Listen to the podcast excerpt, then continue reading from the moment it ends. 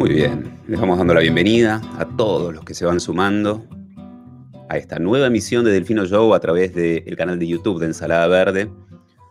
Poco a poco iremos perfeccionando y profesionalizando el canal ¿eh? para tener otras opciones, otra llegada.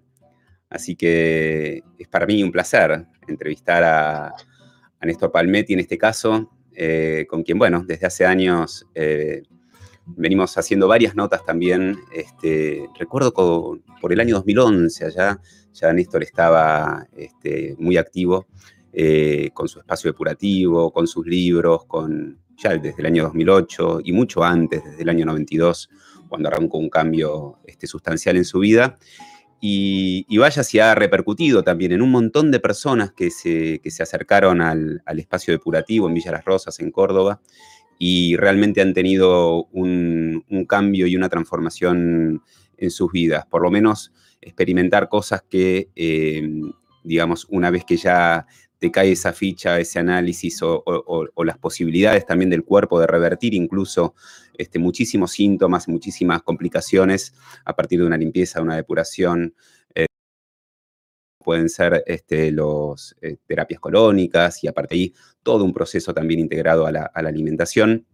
Hablábamos también en otras entrevistas acerca de subir las defensas, de, que también se puede empezar a, difundir mediáticamente esto de levantar tus defensas. Si levantas tus defensas, no hay bicho que te ataquen, sea no verdad o lo que suceda con la cuestión actual, la manipulación de datos y demás.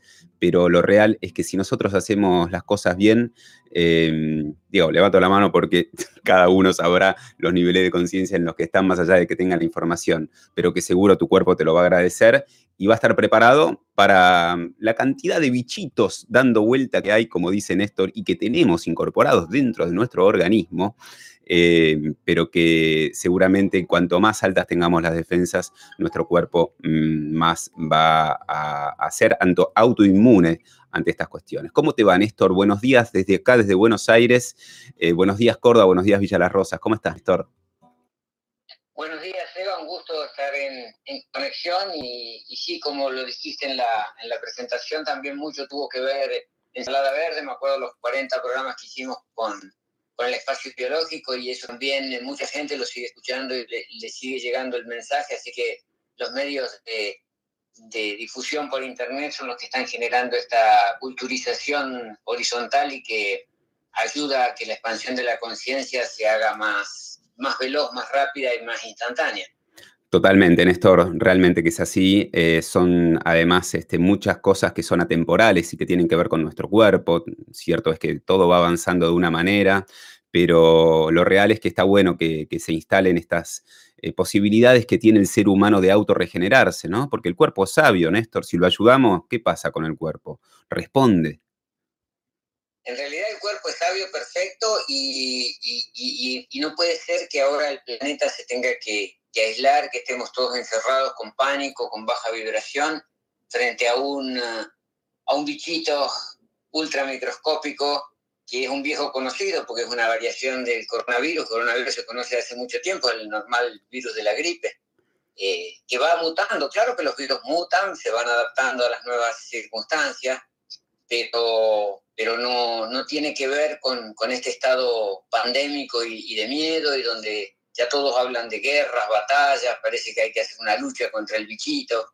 Eh, y, es muy loco todo esto, ¿no? Porque va a generar una serie de, de efectos eh, negativos, todo este tema de la aislación, pero en realidad yo creo que todo tiene su parte positiva y todo tiene su parte evolutiva, porque esto de, de la aislación y de que estemos en casa y de que tengamos el tiempo que antes no teníamos y que nos demos la pausa para reflexionar sobre lo que estamos haciendo, sobre nuestro estado de conciencia, donde tenemos el tiempo de, cuestionar, de preguntar por el otro, de interesarme por el otro, a ver qué le pasa y de, entender de que estamos todos en un mismo barco y de que la naturaleza se beneficia de que nosotros los humanos paremos nuestra vorágine, eh, se ven eh, delfines en lugares que no estaban antes, se ven aguas. Eh, no es bueno esto del aislamiento, tiene su parte positiva y la tenemos que, aprovechar, pero hay que salir del miedo, del pánico, de la, baja vibración, porque tomándote prueba de tus conocimientos. El virus lo que hace es poner a prueba cómo está tu estado fisiológico, cómo está tu oxígeno, cómo está tu, alcalinidad, cómo están tus fluidos limpios, cómo están tus órganos, como los pulmones en condiciones. Y, obviamente las personas que caen, las personas que están sufriendo estos impactos, que mueren, mueren porque tienen un desorden persistente. Eso pasa en Italia, pasa en España, pasa en, la China y, pasa en Argentina. Si vos, eh, yo, yo lo que estoy viendo con el ojo crítico todas las historias de las personas que mueren en Argentina, todas tienen diabetes, hipertensión, problemas de respiratorio, eh, obesidad, panza, calvicie, un colapso hepático. Vos te das cuenta en las fotos, simplemente con, mirar la foto de las personas, ya te das cuenta. Y, por ahí no tenés una patología diagnosticada, pero que tenés un desorden, lo tenés. Y entonces el virus lo que hace es poner en evidencia ese desorden y, y hacerte reprobar la materia para que, para que la aprendas. Totalmente. Néstor, em, no, no, existe el tiempo cuando uno decide empezar un proceso depurativo, un proceso de sanación, un proceso de limpieza. Obviamente que para eso muchas veces este, no tenemos las herramientas o la información adecuada porque nos fuimos perdiendo de nosotros, para eso también está el espacio depurativo y hablando de estar encerrados o estar adentro, este, digamos, en, un proceso, bueno, en el espacio, si lo sabrán eso, ¿verdad? Pero digo, no hay tiempo para esto, uno puede, el cuerpo tiene esa capacidad de regenerar, obviamente que cuanto más avanzamos este, en, nuestra vida eh, o cuanto más tardamos en iniciar esto, bueno, eh, calculo que no será lo mismo, pero digo, el cuerpo tiene esa capacidad de autorregenerarse más allá de la edad el cuerpo permanentemente se regenera. Ves pasar los estudios, personas centenarias que están regenerando neuronas, que regeneran células cardíacas. O sea, la regeneración es un fenómeno de la vida, de, reconstruirse, de regenerarse. Entonces, siempre es, el momento de empezar, siempre es el mejor momento. Y ahora que estamos en aislamiento, no es la excusa que no puedo. Nosotros estamos justamente asistiendo a muchas personas en estos días, a través de envíos, a través de consultas online, a través de, archivos que ponemos a disposición para que la gente se, se, actualice, se baje la información, porque hoy en día no podemos arguir ignorancia. Entonces nosotros hemos preparado unos dossiers en PDF que la gente se los puede descargar y leer tranquila en su casa, donde está todo el proceso curativo, donde está todo este tema de los virus, la pandemia, eh, el microbioma, las bacterias, los fermentos, la regeneración, los regeneradores, todas las herramientas como para hacer acción eh, hogareña, autogestión casera, en un momento en que lo necesitamos y más que nunca. Incluso hasta que nosotros nos estamos dedicando últimamente a, producir y, a, distribuir tablitas evacuando para hacer las colónicas en casa, o sea que también la limpieza del colon sea una gestión de casa, de hogar, de hacerlo en nuestra intimidad.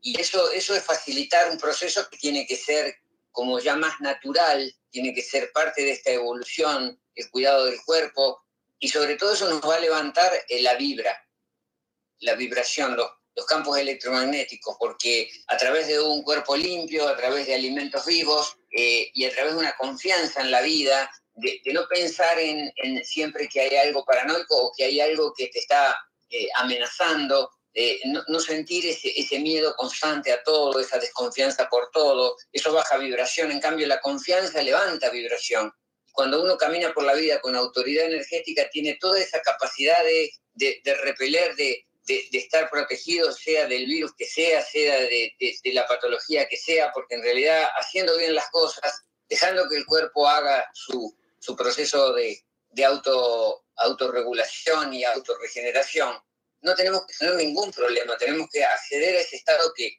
que no es utópico, que es normal, la salud perfecta, y, la confianza. Son, son atributos de la normalidad funcional. Totalmente. Em, vos sabés que yo estaba, mientras difundía ayer este, la, entrevista de hoy, bueno, un amigo me dice, pero, pero ¿qué es depuración? ¿Qué, de qué estás hablando? ¿no? Eh, obviamente yo entiendo que este, muchas veces si, si, no estás con estos conceptos que si bien son ancestrales, ¿no? Nuestro, cuerpo, la depuración, los enemas, las terapias colónicas y demás, eh, ¿cómo definirías una depuración corporal? ¿Qué, ¿Qué es para vos, Néstor Balmetti, que tenés el espacio depurativo y demás? ¿qué, ¿Cómo le podés explicar al común de la gente que por ahí nunca oyó estos conceptos qué es una depuración? Nosotros lo proponemos en el tránsito de los seis niveles que tienen como seis carriles y, hay, que, hay que limpiar órganos. Fíjate que el 90% de nuestro sistema inmune está en los intestinos. O sea que si limpiamos los intestinos tenemos alta inmunología. Si los intestinos están putrefactos y con, con desechos, vamos a tener muy disminuida nuestra capacidad inmunológica.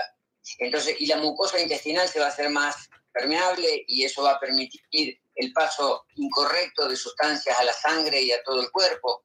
Y el hígado tiene que estar limpio, maneja 600 funciones corporales. Si un hígado está colapsado, lleno de piedritas, lleno de desechos, no va a ser eficiente en esas 600 funciones. Y eso va a repercutir sobre los riñones, que son los filtros de, la sangre hepática. Y los, y los pulmones, los pulmones que ahora están tan en crisis por las neumonías que se generan a partir de estas gripes, eh, los pulmones no son de, o sea, la naturaleza no los creó para que nosotros lo convirtamos en un, en un reservorio de mocos, porque al comer mocos, al comer cereales, al comer eh, lácteos, toda esa carga mucógena se deposita en, en, los pulmones, entonces los pulmones se convierten en un caldo de cultivo de cualquier virus, de cualquier bicho y de cualquier infección. Y por eso fíjate que todos los coronavirus terminan en neumonías y en problemas de vías respiratorias. Entonces, limpiar intestino, limpiar pulmones, que son órganos pares, eso ya la medicina oriental lo sabía. Si, vos trabajás el intestino, estás trabajando el pulmón. Entonces, al, limpiar intestino, estás limpiando el pulmón. Por eso te viene una crisis de eliminación de moco. Limpias el hígado, limpias los riñones, ya estás transitando ese primer andarivel limpiando órganos. A la par venís trabajando los fluidos, la sangre y la linfa, que por ahí va, va vehiculizándose todo, lo bueno y lo malo. Entonces, limpiar sangre y linfa es, es para nosotros un andarivel importante.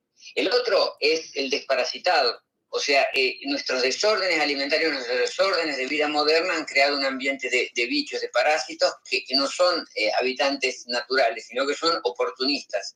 Hay que sacar los oportunistas y dejar que los, ecosistemas nativos, el, ecosistema fermentativo bacteriano nativo, se restablezca y tome la, las riendas y tome el control del ecosistema interno del cuerpo. Así que ese es un andarivel, el desparasitado, muy, muy importante.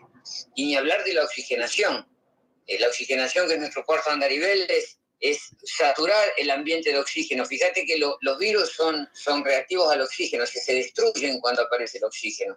Claro. Entonces, tenemos que tener en cuenta que mucho, muchos alimentos crudos, mucha respiración profunda, actividad física de sudación, eh, usar los jugos verdes, la caminata en naturaleza, todo eso levanta la capacidad oxigenante del cuerpo. Salir de los ambientes cerrados, salir del sedentarismo, todo eso nos hace ser más oxigenados y hacer reposos digestivos.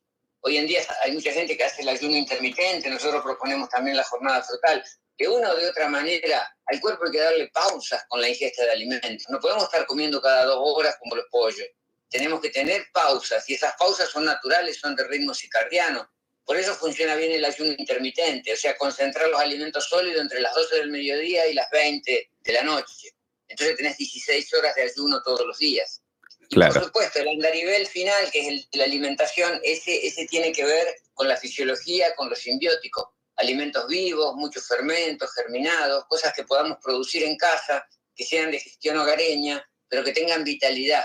Salir de la cocción, salir de lo muerto, salir de lo destruido, salir del frito, del horneado, salir de lo refinado. Entonces, eso, todo eso en paquete, si vos transitas todo eso en paquete, no solamente la alimentación, limpieza de órganos, limpieza de fluido, de parasitado, oxigenación, reposo digestivo y una buena alimentación viva, ya estás del otro lado, ya estás en la salud perfecta, ya estás en la, en la, en la fortaleza de esa autoridad que construís a través de, de prácticas y de energía.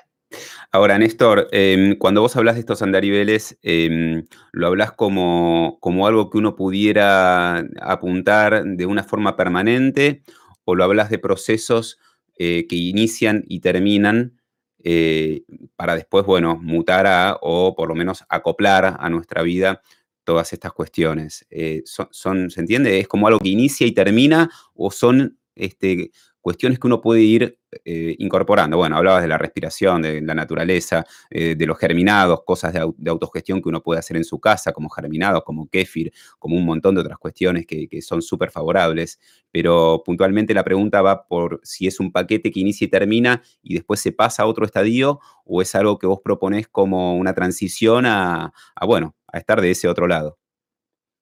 Te comprendo tu pregunta, pero nosotros aquí estamos recibiendo permanentemente personas y ahora en las consultas online también personas que arrastran muchos, muchas décadas de desorden, un desorden cronificado. Entonces le proponemos este tránsito de los seis andariveles de una forma impecable durante muchos meses, los meses que sean necesarios hasta que el hígado se purifique. Y a, las personas por lo general eso le va a llevar entre, entre 8, 10, 12 meses, o sea, un año. Ah, siempre en términos de un año.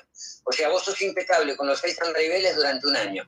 Al cabo de ese tiempo, que cada persona lo va a ir manejando y va a ser diferente, porque cada, una, cada persona se tiene que ir reconociendo, al cabo de que lograste ese equilibrio, muchas de estas pautas, de estas prácticas, se te convierten en hábito de vida como dijiste vos bien recién, el caminar por la naturaleza, el hacer ayunos intermitentes, el tomar jugos verdes, eh, son prácticas la respiración profunda que ya te quedan.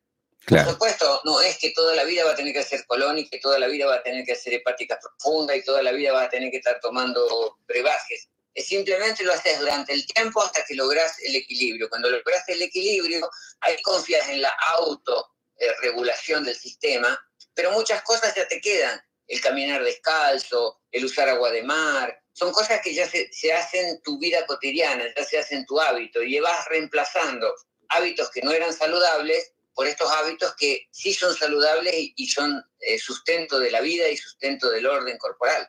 Claro, claro, es, interesante lo, lo, que planteas porque, bueno, es como uno puede ir incorporando todas estas cuestiones que en el hacer se van, se van viendo esos resultados. O sea que ocho meses, un año es lo que más o menos una persona media, eh, citadina, que tiene un montón de hábitos, tenemos, digo, este, yo porque nunca, digamos, cuántas veces te dije quiero ir al espacio, pero nunca hice el proceso realmente depurativo. Em, y así también, este, por ahí cada tanto desbarrancás o desbarranco, digo, esto, el proceso profundo lleva de ocho meses a un año para que uno esté, digamos, como ya en una frecuencia o en una, situación de poder después ir manteniéndose desde otro lugar. Exacto, exacto, tal cual. Y es, un tiempo que eh, sirve para otros aspectos, porque nosotros aquí no trabajamos solamente el aspecto físico, en el espacio se trabaja mucho la parte emocional, la parte de, de todo lo sutil y todo lo que tiene que ver a veces con cuestiones que no somos conscientes y que vienen de, de, pasados, vienen de linajes, vienen de experiencias traumáticas, vienen de, bloqueos que, que, todo se maneja en el, en, el, en el modo supervivencia de nuestras vidas, porque nuestras vidas se han convertido en eso, en un modo supervivencia. Es decir, vamos tapando cosas, vamos enmascarando, vamos ocultando, vamos olvidando para no sufrir, para no sentir dolor. Y ese modo supervivencia es, eh, es negativo porque en realidad es como querer esconder la piedrita del zapato, vos la podés sacar de un lado, la poner en el otro, pero la piedrita siempre te va a molestar. Hasta que un día no te saques el zapato, te tomes el tiempo de sacar el zapato, sacar la piedrita, ahí se termina la molestia en la planta del pie. Y con esto pasa lo mismo. Cuando las personas empiezan este tránsito, hacen su primera hepática profunda y a los 30 días en la segunda y a los 30 días en la tercera, van aflorando cosas que están muy, muy en el subconsciente, muy, muy profundas, y uno las va liberando ya no por represión, sino por conciencia. Es decir, no se trata de reprimir, sino se trata de comprender, disolver y, deshacer de nuestras vidas. Entonces nos vamos liberando de esas cargas. Entonces cada vez el tránsito se hace como más, más amable y sobre todo más benéfico. Es decir, al principio te cuesta hacer una hepática o te cuesta comer las manzanas o te cuesta hacer una colónica, pero ya después entrar en un proceso de disfrute de la situación, porque cada vez te sentís más liviano, cada vez te sentís más, más fluyendo con la vida. Entonces salís del modo eh, tener que hacerlo autoritariamente por obligación, sino que lo empezás a disfrutar como proceso de, de liviandad. Y eso es lo que creo que es importante, más allá de que fiesta, sino también sea un estado de felicidad, de plenitud y de abundancia. ¿Por qué crees, Néstor, que mm, todas estas cuestiones que, son eh, a, priori, me hacen sentido todas las que decís? ¿eh?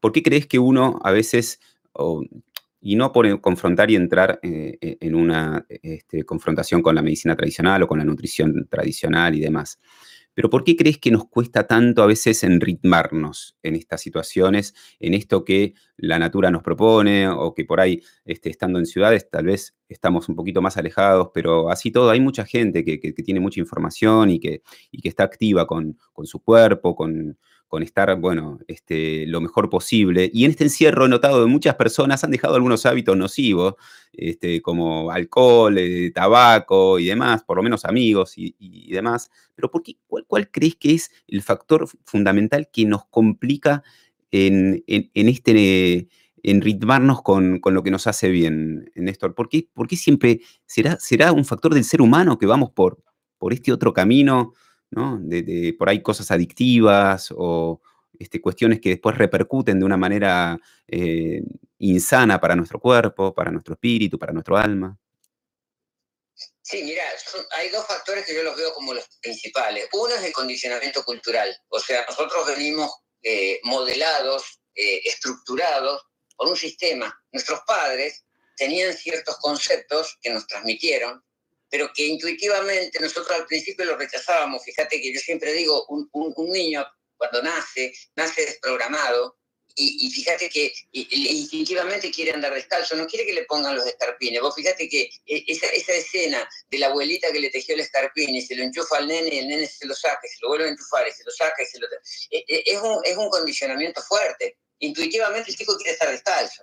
Claro. Pero la cultura dice que hay que ponerse los escarpines porque va a agarrar frío en los pies. Dale, nene, por favor. Claro, pero después, ¿en qué esto te hace ver normal andar con las Nike? Y eso pasa hasta la postura de evacuación. El niño ya sabe que hay que ponerse en cuclilla, no hizo ningún taller, no leyó cuerpo saludable, pero sabe que hay que evacuar en cuclilla. Pero la, educación lo lleva a otra forma.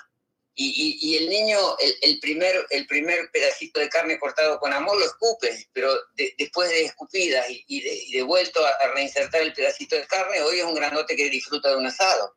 Claro. Entonces, y los miedos, fíjate que toda esa cultura viene una cultura de miedos la vacuna, eh, ¿te acordás del brujito de Culupú? Eh, el, el, recuperar lo intuitivo, lo, lo, que ya está dentro de nuestra memoria celular. Pero lamentablemente la cultura nos condicionó. Y ahora hay que sacarse toda esa capa de telaraña que, que no nos deja evolucionar y que no nos deja conectar con la esencia que somos, con la naturaleza y con lo que tenemos al alcance de la mano. Pues fíjate que hoy la gente tiene que aprender intelectualmente porque hay que andar descalzo. Tenemos que aprender intelectualmente porque no hay que bañarse tanto. Tenemos que aprender intelectualmente porque no hay que vacunarse. Y son cosas que ya las teníamos en nuestra memoria celular. Pasa que es una matriz muy fuerte, o sea, este, mm, bueno, les pasará a todos aquellos que tengan amigos o gente o conocidos o familiares este, médicos y vuelvo una vez más, sin demonizar a la medicina, porque yo creo que hay una cuestión de vocación cuando uno se acerca a la medicina, pero el sistema muchas veces termina este, ganando y encerrando en otras cuestiones. Tal vez le ganó el negocio ya a eso. Es que eso sucede exactamente lo mismo, el condicionamiento. Hay una estructura, se respeta una estructura, y vos ya aceptás la estructura y le das valor a esa estructura, y por lo tanto te, te programás. Ahora, nosotros qué estamos viendo? Que se está produciendo, como, en todos los ámbitos, eh, un cambio de paradigma y estamos recibiendo a, muchos médicos con la apertura mental. Eh, nuestra médica del espacio, hace dos años era una médica de un hospital en Buenos Aires. Sí. Y, y de golpe vino a un taller, hizo la capacitación, renunció a su lugar, ahora es médica del espacio y, es una médica que está haciendo eh, regresiones, terapia neural, eh, trabajo biofrecuencia, hacemos hemoterapia, o sea, es una médica que, que, tiene su vocación, pero que se dio cuenta que con, ese, con esa estructura y con ese condicionamiento no podía dar respuesta. ¿Y sabes cuántos profesionales hay de distintas ramas que se están replanteando esta historia? Los odontólogos, o sea, en todas las ramas hay como que empezar de nuevo. Y ese empezar de nuevo es lo más maravilloso que nos puede pasar como seres humanos, porque es lo que nos abre las puertas para el cambio de paradigma y para el salto cuántico en evolución. Porque si no tenemos este problema y si no tenemos estos condicionamientos y si no nos damos cuenta lo burdo que es el sistema que funciona, nunca lo vamos a cambiar. Entonces tiene que pasar este, esta caída de los, de, de los castillos de naipes, tiene que derrumbarse todo lo conocido para que aparezca lo nuevo. Pero no hay que pelearse con lo viejo, o sea, yo creo que es una época donde hay que cesar con los conflictos, con las discusiones, con las polémicas, con las peleas, con los bandos, porque eso es el pasado. Entonces, no podemos gastar energía en pelear con el pasado. Lo que hay que gastar la energía es en construir el nuevo, ese nuevo paradigma que, nos reclama la sociedad. La sociedad nos está reclamando a través de una masa crítica nuevas formas de alimentación. Vos fíjate que hasta las corporaciones se dan cuenta de eso pues fíjate cuántas corporaciones que venden estos productos de mierda, pero ya están haciendo las versiones veganas, las versiones verdes, los, maquillajes para, para toda esta nueva masa de millennial, de gente que ya no quiere lácteos, que ya no quiere proteína animal, que ya no quiere... Entonces ellos se dan cuenta que hay un cambio en la sociedad. Pero la respuesta no va a venir de la multinacional vieja, sino que tiene que venir de las nuevas los nuevos emprendimientos y las nuevas formas de producir. Tenemos que cambiar el sistema productivo agrícola. No podemos seguir plantando soja. Es decir, eso ya es parte del viejo paradigma, eso se cae a pedazos. Tenemos que pensar en, los vegetales, en la, alimentación fisiológica, en la simbiótica, tenemos que pensar en otras formas de, de, plantearnos. Y esto tiene que ver con los combustibles, tiene que ver con los residuos, tiene que ver con la forma de construir la vivienda. O sea, todo hay que hacerlo de nuevo. Y, es maravilloso el momento que nos toca porque somos protagonistas de, este, de esta construcción del nuevo paradigma. No es que estamos leyendo en un libro viejo algo que pasó hace 100 años. Somos nosotros los que estamos en este momento en el planeta los responsables de construir este nuevo paradigma. Totalmente. Eh, hablabas eh, hace un ratito, Néstor, eh, porque si no recaemos únicamente en la medicina y, como decimos, no, no, no es para demonizar pero sí que cada uno desde su lugar pueda replantearse, reverse. A mí me ha pasado desde el periodismo, ¿no? Cuando empecé a dejar de o a descreer del, periodismo tradicional o, masivo, después de haber trabajado en medios este, masivos y ver cómo se maneja la información, cómo se inventan los móviles, cómo, digo, no quiero decir que todo sea mentira, pero que hay una mirilla que es ese lugar desde donde se transmite después la realidad, entre comillas, ¿verdad? Entonces, cada uno desde su lugar puede verse y decir, a ver, ¿qué es lo que pasa conmigo? Y muchos médicos que seguramente están silenciados o cooptados por el sistema, muchos periodistas que también, y así vamos abriendo por ramas y ramas y ramas de lo que cada uno hace o desea hacer y nos encontramos con arquitectos que están haciendo cosas que por ahí no le gusta, abogados que están metidos en una, eh, oficios y demás. Eh, bueno, lo que uno es como persona, lo que quiere ser, ¿no? Entonces este replanteo o este reseteo me parece que es una oportunidad también que tenemos para resetearnos y ver desde qué lado queremos salir a jugar a la cancha ahora, ¿verdad? Exacto, y fíjate que ya esto está pasando en muchos lugares del planeta. Nosotros acá compartimos un documental, una película francesa que se llama The Main, eh, en francés, que mañana está en, Vimeo, está como está traducida al español. Y justamente es un documental que hicieron los franceses mostrando en distintos lugares del planeta los cambios de paradigma que ya están instalados y en países europeos, en países americanos. O sea, ya hay un cambio que es imparable, ya esto no tiene vuelta para atrás, eh, ya estamos en un barco nuevo que lo estamos construyendo y lo estamos eh, solidificando, pero que ya está, ya está lanzado el, tema. Y, y, el, el, pasado queda como ese, ese dinosaurio que sigue dando coletazos de supervivencia y que, y que tiene su, su, gente, porque por ejemplo los sistemas de salud ortodoxos con los cuales no hay que conflictuarse, les sirven a mucha gente. Porque por estado de conciencia hay mucha gente que sigue necesitando la vacuna, que sigue necesitando la quimioterapia, que se necesita los corticoides, que necesita... Entonces, para esas personas está bien que esté un sistema que los esté atendiendo. Entonces, no, no, no, no es que hay que hacer una, una unificación y que todo tiene que ser de una sola manera, porque eso sería antinatural. Totalmente. Está buena esta diversidad, pero cada estado de conciencia que encuentre lo que necesita, pero que nosotros, digamos, somos de, de otra, de otra vibración y, y, no necesitamos tantas de estas cosas. Empezamos a hacer una vida más sencilla, como decía San Francisco, necesito poco y lo poco que necesito lo necesito poco. Una vida más simple, una vida más libre, una vida de mayor fluidez y no de tanta dependencia y no de tanto miedo y no de tanta falta de confianza. Totalmente, sí. Em, ahora, eh, me, hacía esta pregunta, en, este, en esta cuarentena, ¿qué pasó con el espacio depurativo? ¿Había gente? Bueno, ustedes, para los que no saben, el espacio depurativo tiene este, planes donde, bueno, no solamente podés hacerte una terapia colónica ambulatoria en el momento, sino también eh, podés iniciar un proceso, ¿no? De 10 días, de, no, no sé cómo son ahora las dinámicas, pero ¿había gente en el espacio? Hubo hasta que empezó la cuarentena del gobierno, a partir de la cuarentena del gobierno la, la hostería tuvo que, cerrar sus puertas, hacemos nada más que tareas de mantenimiento interna, los que vivimos dentro del espacio. Lo que sí funciona es la despensa depurativa, que es el, lugar por donde se, se, envían y se, y se, se atienden todas estas demandas de herramientas como la plata coloidal, el propóleo, bueno, todo eso se sigue enviando por correo argentino para asistir a las personas que en su casa están haciendo este proceso o que, lo están comenzando. Entonces está bueno que haya esa, ese vínculo de asistencia. Nosotros estamos esperando que se levante la, cuarentena para volver a recibir grupos, porque ya teníamos muchos eh, anotados que obviamente al no poder viajar, al no poder salir a la ruta, no pueden llegar a Córdoba. Totalmente. Em, mira, acá justamente está diciendo Luis, le está contestando a otra persona, no es para nada recomendable que te hagas una hepática sin poder realizarte la colónica, vas a tener muchas toxinas en el colon y no lo vas a poder evacuar como sería necesario. ¿Es así esto, Néstor? Digamos, una cosa...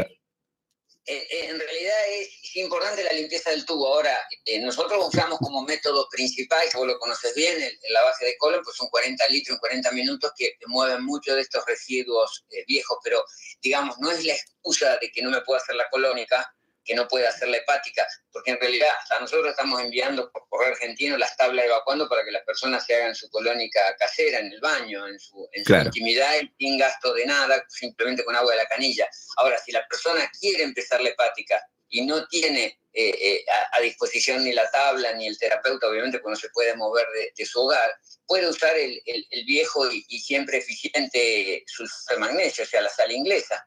O sea, uno, unos, unas tomas de sal inglesa que te hacen una, muy buena diarrea, te aseguran la limpieza del tubo para que después empieces a descargar a partir de la hepática profunda. O sea, siempre con lo que tenemos nos tenemos que arreglar. O sea, siempre tenemos que ser eh, eh, auto, autosuficientes en, estas prácticas. Y eso es lo que tratamos de alentar, que la gente gane confianza y se haga su autogestión. Para que eh, eh, cometa la menor cantidad de errores posible, por eso le mandamos las guías, le mandamos todos los, los papers que dan todas las instrucciones, para que la persona no tenga que ni, experimentar ni inventar cosas, sino que ya siga una especie, de, nosotros decimos el GPS fisiológico, que siga este GPS que son, son los, los pasos de los andariveles, que ya están programados día por día, hora por hora, para que lo haga con absoluta seguridad y sin cometer errores. Totalmente. Acá buscamos la autosuficiencia, la autorregulación, o sea, una limpieza hepática la puede iniciar una persona tranquilamente desde su casa. En este, por ejemplo, en esta etapa decís, ok, quiero arrancar una limpieza hepática, tenés que dejar con todo lo que venís comiendo. ¿Cómo, cómo es ese proceso a grandes rasgos, Néstor? Y sí, básicamente yo creo que en este momento, por todo lo que es la, paranoia del momento y todo este tema de la inmunología y de los virus, eh, acá hay que darle bolilla a tres aspectos fundamentales. El oxígeno, que hablábamos recién, la alcalinidad, o sea que es una, un, pariente cercano del oxígeno, porque si hay oxígeno hay alcalinidad y si no hay oxígeno hay acidez. Entonces, ese tema, las bacterias y bajar la inflamación. O sea, uno de los grandes problemas que está estresando al sistema inmunológico es la alta carga inflamatoria porque la inflamación es un proceso buenísimo, es como un proceso defensivo del cuerpo que armoniza, pero que consume recursos y que compromete la, eficiencia inmunológica. Entonces, bajar el consumo de alimentos proinflamatorios. Y básicamente, ¿cuáles son esos alimentos proinflamatorios? Todos los cereales. Bien. Todo lo que todos los cereales. Todos, o sea, todos los refinados. Hay en esos tres grupos, proteína animal, cereales y refinados, tenés la gran carga eh, inflamatoria que está disminuyendo nuestro sistema inmunológico. Y bajar los tóxicos, una de las cosas que a la gente le cuesta es, es, comprender de que se está intoxicando con todo eso que está en el necesario y en el botiquín del baño. O sea, todo lo que es cosmética, todo lo que es, incluso los productos de limpieza que son retóxicos y que, y que terminan en tu cuerpo, los protectores, fármacos que son innecesarios, bueno, toda esa química esa química produce una defensa inflamatoria y produce una disminución de la inmunología. Entonces son aspectos con los cuales tenemos que empezar a tener mucho cuidado. Es decir, no ponernos cosas sobre la piel, no usar cosas tóxicas en nuestro ambiente, ambiente hogareño, porque está demostrado que todo eso después termina impactando en los niños, en los adultos, eh, entra en nuestra sangre, eh, crea, crea un exceso de, de estrés por parte del sistema que tiene que compensar. Entonces yo creo que los hábitos los tenemos que cambiar y aprovechemos ahora que estamos en casa y que tenemos tiempo. Ahora vos recomendás que eso, porque yo me imagino mucha gente que no te agarra la cabeza, así para por dónde arranco. O sea, eh, hacer algo, eh, digamos, como en esto, vaciar el botiquín, vaciar a la cena o decir, a ver, ¿por dónde arranco? Porque me imagino que son tantas cosas, ¿no? Que, este, bueno, eh, uno, este, digamos, por ahí medio para no marearnos, para no colapsar, cómo dar ese primer paso, ¿no? Claro, bueno, acá, acá por ejemplo, cuando la persona viene al espacio en estos 10 días, tiene un acuerdo de convivencia, por ejemplo, no puede usar cosméticos, no, no, no, no, puede usar aerosol, no puede usar perfume, no puede usar protector solar, no puede usar, no puede usar nada. Entonces todo eso está como prohibido. Claro. Entonces eso es un shock porque estás puesto en una, en una experiencia forzada, obligada a no tener que usar nada de eso. Y tenés que manejarte con lo que con lo que podés, con un pancito, con un poquito de jabón y nada más. Claro. Y el jaboncito lo usás en tu pelo, lo usás, y, y, y empezás a darte cuenta que, que, que, cada vez necesitas menos cosas, que el pelo responde mejor, acá las mujeres entran como en pánico, si no pueden usar la crema enjuague, si no pueden usar el, el lineador, el oscurecedor, el, bueno, toda esa porquería, que en definitiva se absorbe por el cuero cabelludo, la dejas de lado. Y ya, ya estás ayudándolo al cuerpo a no tener estrés para tener que sobreponerse a toda esa carga, carga tóxica. Bueno, tenemos la gran... Y si empezás a cuidarte con los alimentos, mucho mejor, porque estás apoyando todo ese proceso. Cuando empezás a usar los jugos verdes, por ejemplo, estás usando un elemento que es disolvente, que remueve toda esa escoria que se fue acumulando por décadas en nuestro cuerpo. Entonces ahí empezás a drenar toda esa carga que está estresando al sistema y que le está obligando a gastar muchísima energía. Justamente acá dicen, disculpame Néstor que te interrumpa, dicen eh, jugos verdes con pastos silvestres van. No, no.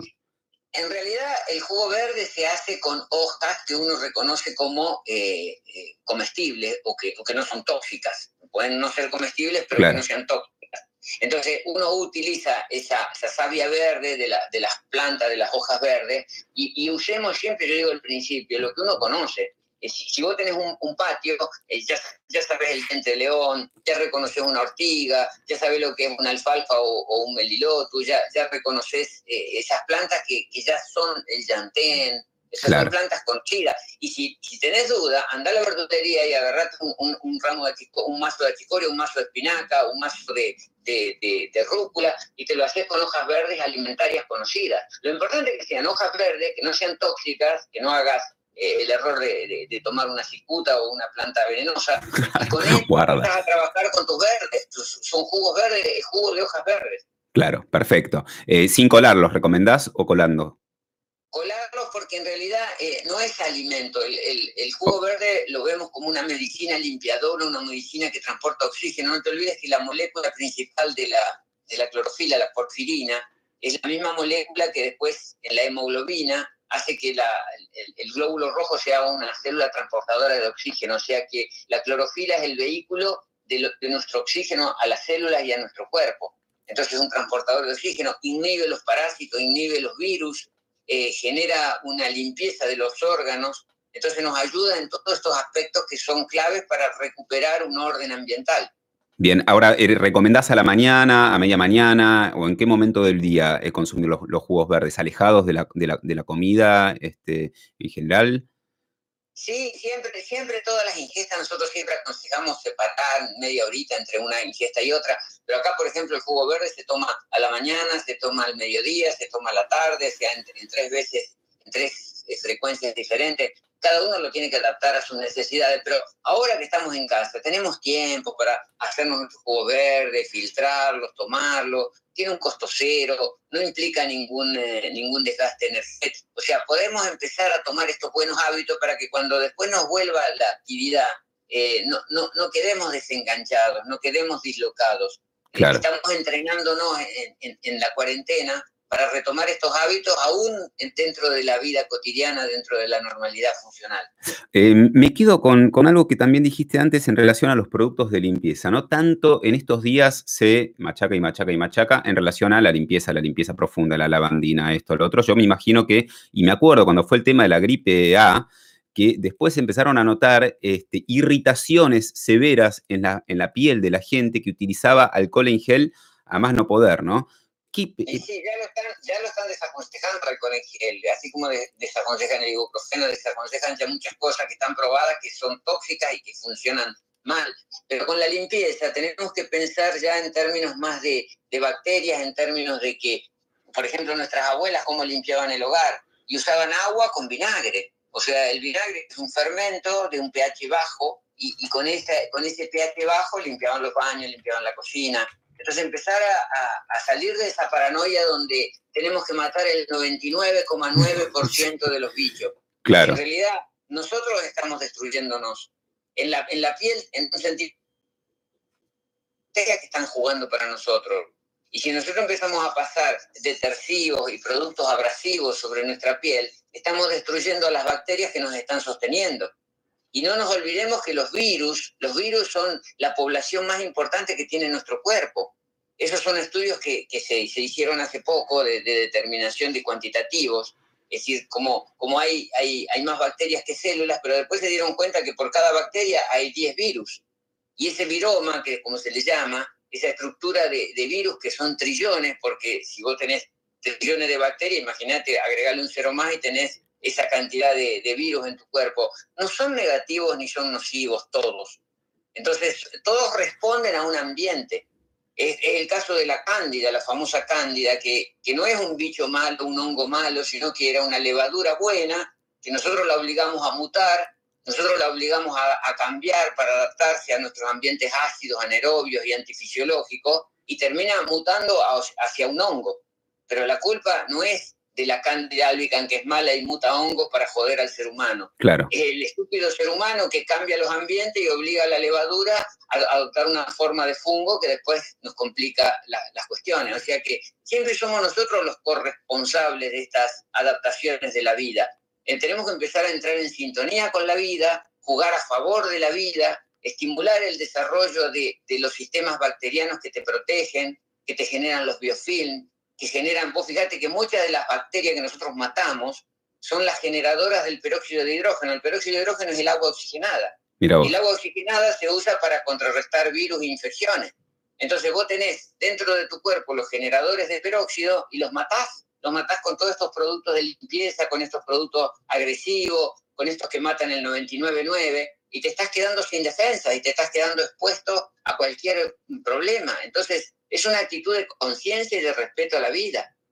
Totalmente. Y, acá está bueno que cada uno puede ir llevando su proceso y, tampoco imponer al otro y, y, de a poquito, ¿no? Ahora, yo creo que hoy, hoy, en esta instancia, con esta psicosis generalizada, uno dice, che, ¿por qué no probás con vinagre? Me, eh, como vinagre, pero acá le tenés que poner la bandina y no sé como, digo, está con los guantes puestos y estás como, como en esta, ¿no? También, es como, como hay ciertas verdades que muchas veces eh, las repetimos por, porque las escuchamos una vez, dos veces, tres veces, en todos los titulares sale la misma cosa. Entonces, bueno, es animarse como a salirse, apagar la pantalla un poquito y ver otras cuestiones, ¿no? Conectarnos con eso, con eso tan ancestral. Vos nombrás el vinagre, el bicarbonato, el limón.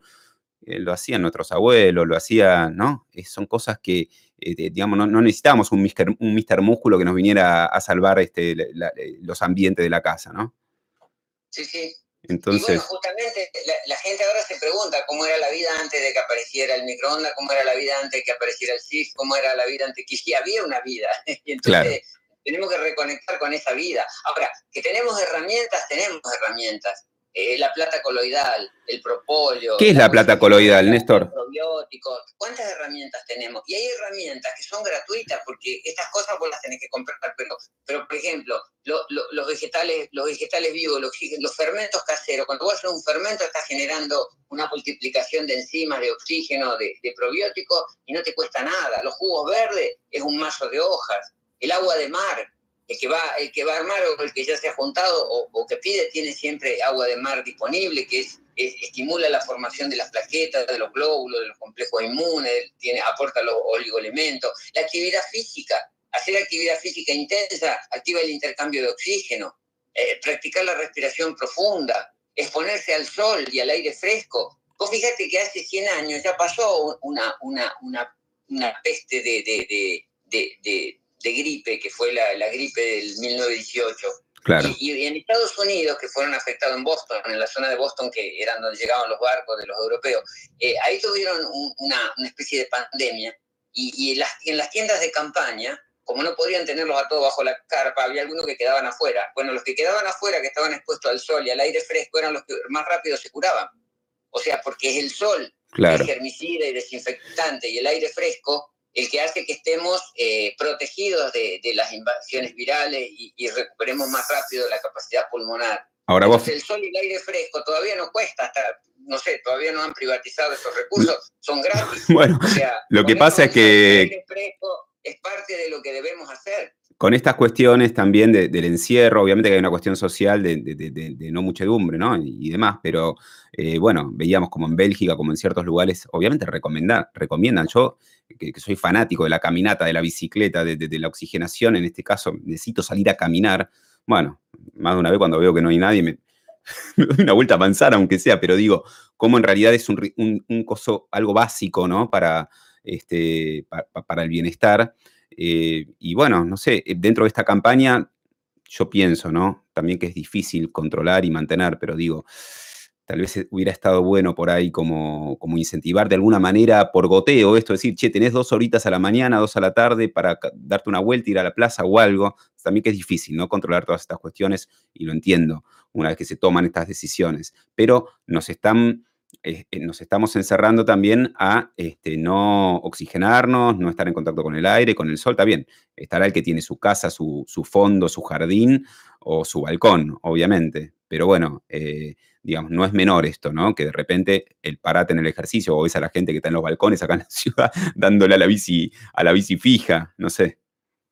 Y claro, pero vos fíjate, por eso no se pueden martirizar a veces las recomendaciones y yo no quisiera estar en, los zapatos de, las personas que tienen que tomar las decisiones, que siempre van a ser criticadas por H por B, pero en realidad eh, el encierro es, es contraproducente. Eh, es obvio que necesitamos eh, el aire libre. Ahora, esto también ayuda a que muchas personas que viven en, la gran ciudad se empiecen a, a, plantear, ¿estoy en el lugar correcto? ¿Es, mi hábitat natural?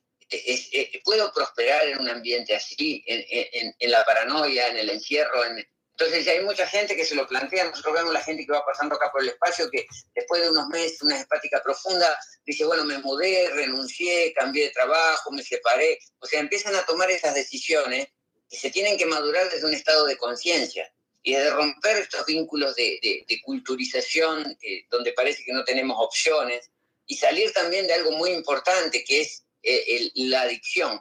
O sea, nuestros alimentos básicos que, con los cuales nos relacionamos y que lamentablemente en estas horas de encierro son los que más se usan, no son los mejores. A veces cuando se vacían los supermercados, nos, mandaban imágenes en Australia, en distintos países, eh, lo que vacían del supermercado es justamente lo que no se debería consumir.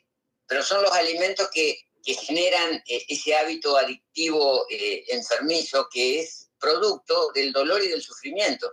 O sea, ¿por qué la, persona la persona no se hace adicta a esos alimentos porque sea mala? No existe el ser humano malo. Claro. Existe el ser humano en modo supervivencia. Es un ser humano que tiene un desborde emocional, un desorden emocional, un malestar emocional y necesita calmar los nervios, necesita un, un bálsamo para tapar todo ese sufrimiento. Y justamente nos hacemos adictos a esos alimentos que son calmantes de los nervios, que son drogas legales, pero que son drogas que nos calman el sistema nervioso. Vos fíjate, eh, las benzodiazepinas que están en, los cereales, en la papa, eh, eh, es un recurso que usamos instintivamente cuando estamos mal. O sea, vos estás mal y, no agarrás una zanahoria o una planta de apio, agarrás una papa o unos sándwiches, algo que tenga cereales, porque ahí están las benzodiazepinas y eso te calma el sistema nervioso. Lo mismo sucede con los opiáceos de, los cereales, de los lácteos. Es, es, es como tratar de aliviar el sufrimiento tratar de aliviar el dolor.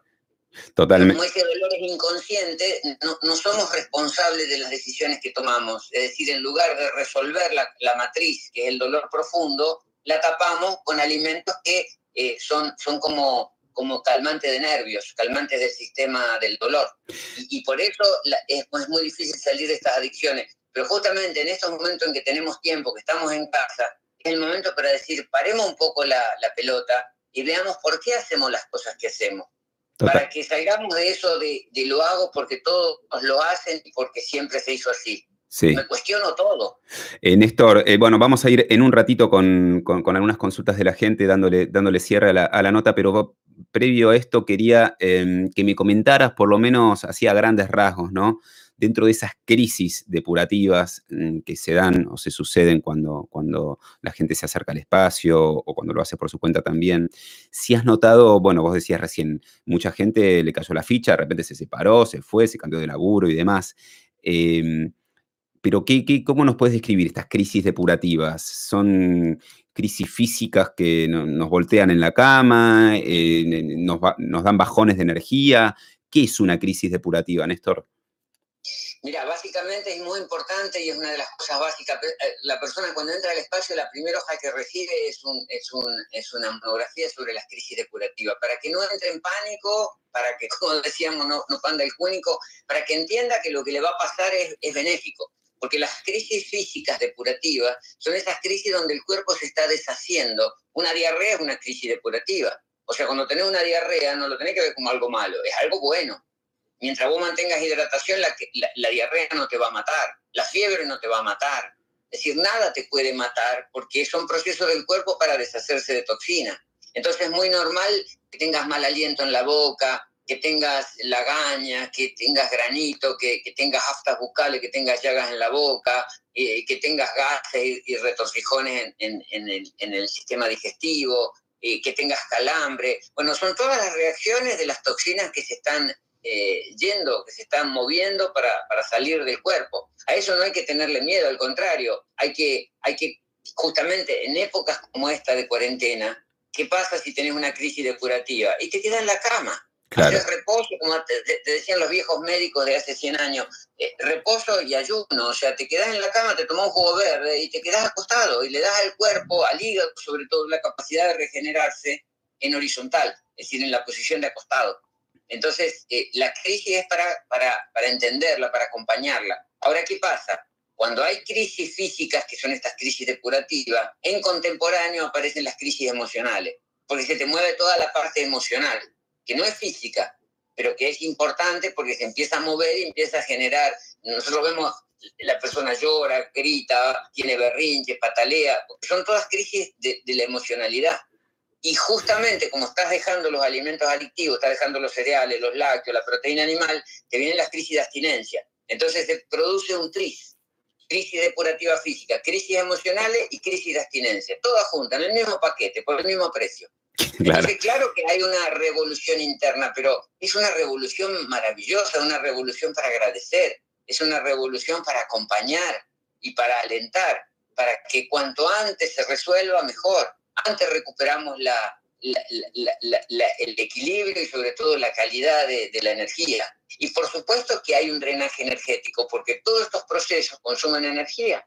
Claro. justamente como estamos en casa, nos podemos dar el lujo, entre comillas, el lujo de guardar reposo sin tener que justificarnos ante nadie. Totalmente. Les recomiendo entrar al espacio depurativo en Facebook, en Instagram, este, tienen la página web, están los productos también de Néstor y demás. Vamos con algunas consideraciones, algunas preguntas, no voy a hacer a tiempo capaz que todas, pero algunas. ¿eh? Un buen momento para hacer un, proceso depurativo, dice María Laura, en casa, este, ¿cómo podríamos hacer? Bueno, ya algo estuvimos hablando de todo esto, eh, cómo arrancar. Em, cuando, estuve en el espacio fue llanto y diarrea los primeros tres días. Claro, me quiero ir de acá, ¿no? claro, te, este, te agarran y, digamos, uno no se da cuenta, Néstor, a veces en la que está hasta que empieza a limpiar, ¿no? Claro, pero ¿cuál, es la ventaja de las personas que vienen al espacio? ¿Por qué eligen venir al espacio si esto lo podrían hacer solo en su casa? Porque acá están como en una burbuja es decir, como no pueden salir, como no pueden traer cosas de afuera, como no pueden usar elementos eh, tóxicos, como, como están en un proceso de, encerramiento, pero de protección, muchos lo ven como algo represivo, pero no es represivo, es para que te cuides, para que vos mismo te cuides.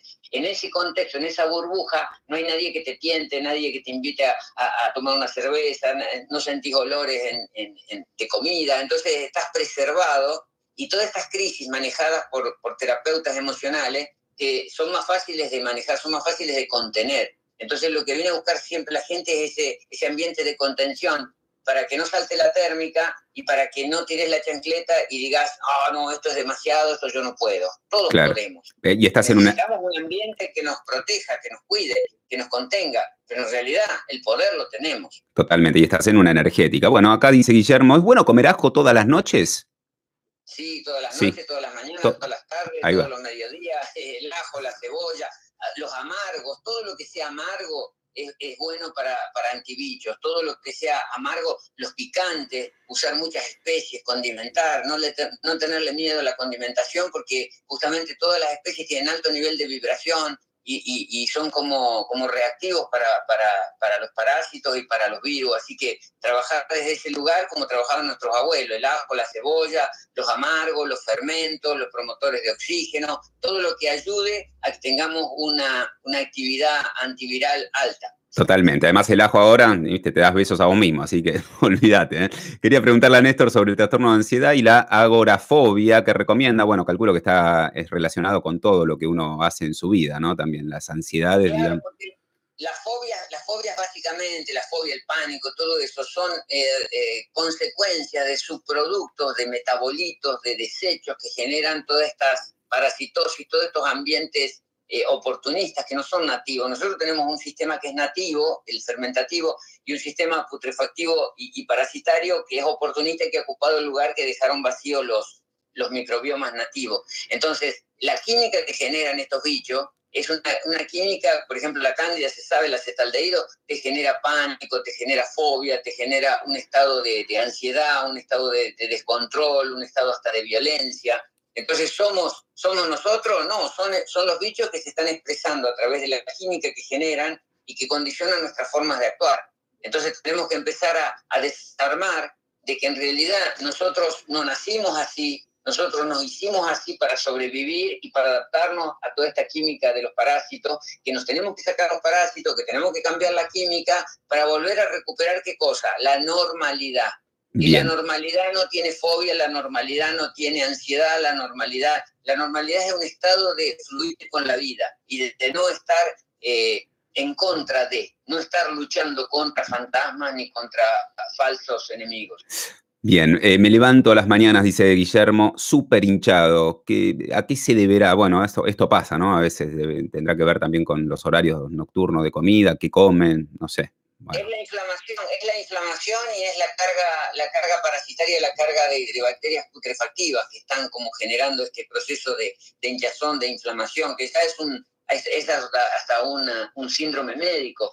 Es decir, se habla del SIBO, se habla de, de la inflamación crónica yo diría, lo, importante es empezar a practicar esto del ayuno intermitente, es decir, empezar a saltar el desayuno, empezar a concentrar nuestras ingestas entre las 12 del mediodía y las 8 de la noche. Hay gente que dice, no me lo voy a bancar, te lo banca, yo te aseguro, el primer día te puede llegar un poco a, a, a sonar raro, pero después ya te das cuenta que el hambre, el hambre real, hasta las 12 del mediodía no aparece. Entonces todo lo que nosotros metemos en el cuerpo por la mañana es crear más problemas. A lo sumo un juguito, un jugo verde, un exprimido de naranja y espera a las 12. Ahí come hasta las 8 de la noche y después no comas y vas a ver cómo esas 16 horas de ayuno eh, eh, comienzan a reducir toda esta masa inconveniente, toda esta inflamación y va a cambiar toda la, la respuesta del cuerpo. Así que probemos y vamos a ver que no tenemos nada que perder y todo para ganar. Perfecto, bien. Bueno, es, es, interesante. ¿eh? Entre 12 y 8, probalo. Probalo un día, dos, tres y vas a ver que después está bueno. Bueno, eh, volví a, la plata coloidal que te, quería, te había preguntado antes. Acá contestó Dante, es una solución de agua destilada que contiene coloides de plata pura. ¿Cuál es eh, la función de la plata coloidal, Néstor? Mira, es, es, un el antibiótico de más amplio espectro que se conoce, se conocía antiguamente. Antiguamente incluso se, se ponían siempre monedas de plata en, en, en, alimentos líquidos, en alimentos para preservación. Porque ¿qué hace el coloide de plata? Inactiva las enzimas que usan los virus para su metabolismo. O sea, le bloquean la vía metabólica a los virus y por eso los virus no pueden prosperar. Y esto se aplica también a los parásitos, entonces es un desparasitante y un antibiótico de amplio espectro, pero que no daña a las bacterias benéficas, que no daña al ecosistema nativo, sino que simplemente trabaja sobre la población eh, oportunista y que no es nativa de nuestra estructura.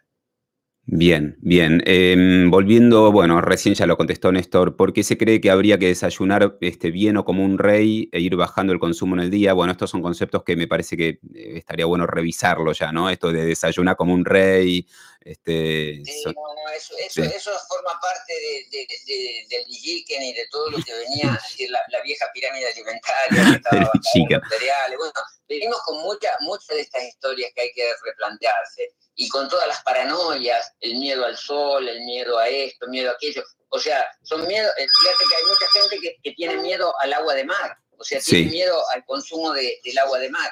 Entonces, ¿y, por qué te han metido en la cabeza eso? Y bueno, porque no respondía a intereses, no respondía a, a, a cuestiones económicas, entonces el agua oxigenada se dejó de usar, muchas cosas que ya se usaban como la plata coloidal, eran, eran medicinas antiguas y se dejaron de usar porque obviamente están al alcance de cualquiera, cualquiera la hace, no tienen royalty, no tienen patente, no tienen forma de ser registrada. Entonces eso hace que la dejen de lado en el sistema para privilegiar qué cosa, las cosas que tienen alto valor, las quimioterapias, los corticoides, los medicamentos con, con propiedad intelectual. y eso nos alejó un poco de las fuentes y nos hace dudar de muchas cosas de las cuales no tendríamos que tener ninguna duda.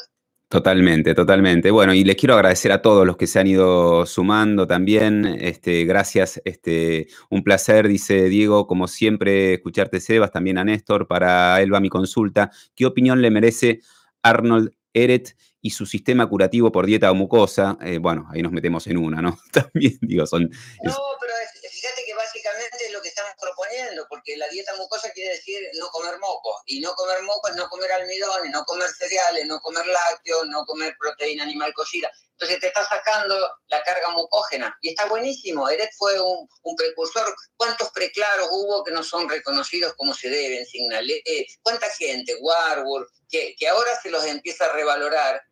Jam, que era el, el contemporáneo de Pasteur, me pensaba totalmente distinto a Pasteur, pero el bronce quedó para Pasteur, cuando Avellán se lo, se, lo, se, lo, se lo dejó en el olvido. O sea, está bueno que en estos nuevos paradigmas empecemos a recuperar las figuras de estos preclaros que nos han abierto el camino y que han abierto eh, la expansión de la conciencia.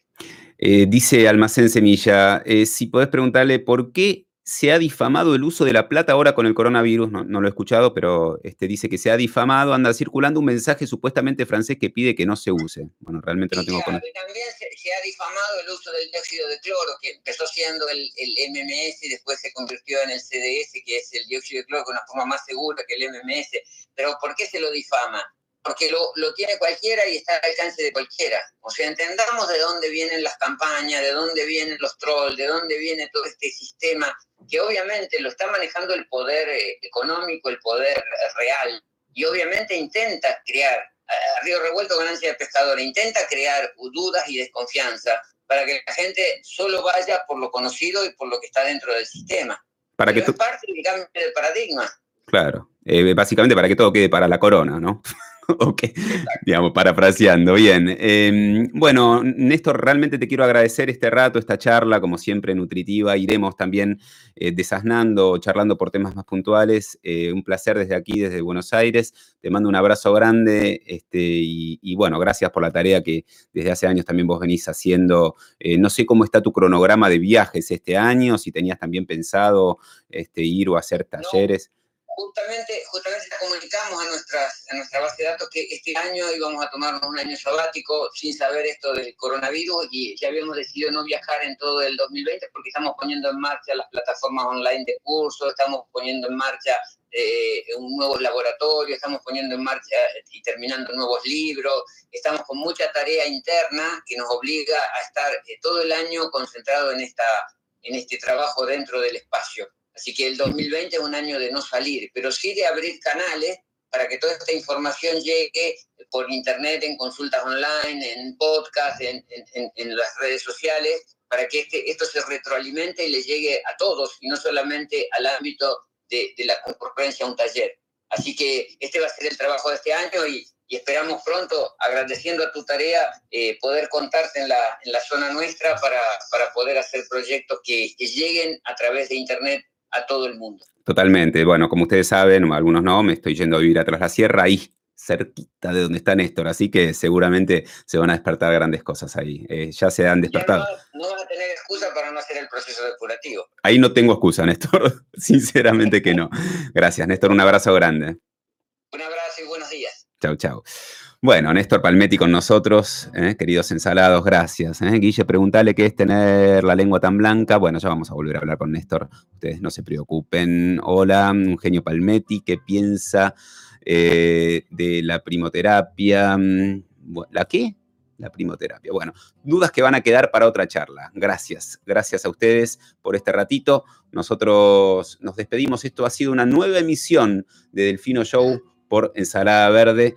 Este, les mandamos un abrazo grande y a seguir sin miedo, a paso firme, trabajando en, nuestra salud, en nuestro bienestar, en nuestra respiración, en, cosas que hacen bien. ¿eh? Agarra un poquito de vinagre ahora y empezaba a baldear. Empezaba a baldear con vinagre. Vinagre, limón, bicarbonato. Bueno, empezar a, volver a lo ancestral, a todo aquello que fuimos perdiendo y que en esa confusión, bueno, la Matrix nos va, nos va mareando. Así que empezamos a bucear adentro nuestro y, recuperar todo eso. Muchísimas gracias. Chao.